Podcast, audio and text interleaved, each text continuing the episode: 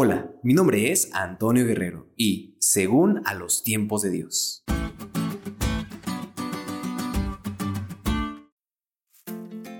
Hola, ¿qué tal amigos? ¿Cómo están?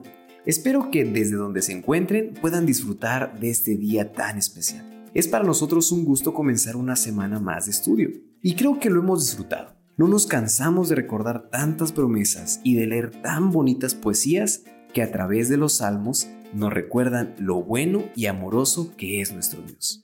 Y en esta ocasión vamos a estudiar sobre la justicia y la misericordia que tiene Dios con los que sufrieron opresión por el mundo.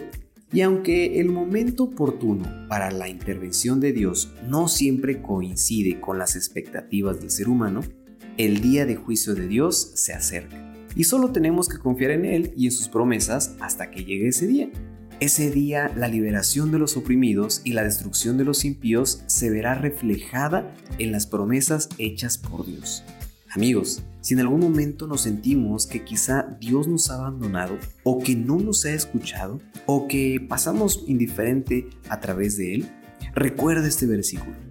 Por la opresión del débil y por el gemido de los menesterosos, ahora me levantaré, dice el Señor, y salvaré al que suspira. Salmos capítulo 12, versículo 5. Él nunca te ha abandonado, siempre te ha escuchado, ha estado atento a tu necesidad sabe tu dolor, solo desea que confíes en Él, porque Él cumplirá sus promesas. Hay tal alegría y consuelo para los cristianos fieles y sinceros que creen esto, que el mundo no puede entenderlo. Para ellos es un misterio. La esperanza del cristiano está repleta de inmortalidad y llena de gloria.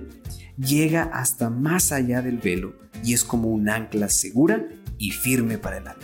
Así que ánimo, deja que esta promesa llene tu corazón de alegría y de paz y experimenta la tranquilidad que Dios te da al saber que su juicio y misericordia está cerca.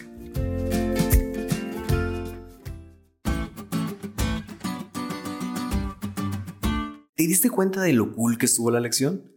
No te olvides de estudiarla y compartir este podcast con todos tus amigos. Es todo por hoy, pero mañana tendremos otra oportunidad para estudiar juntos.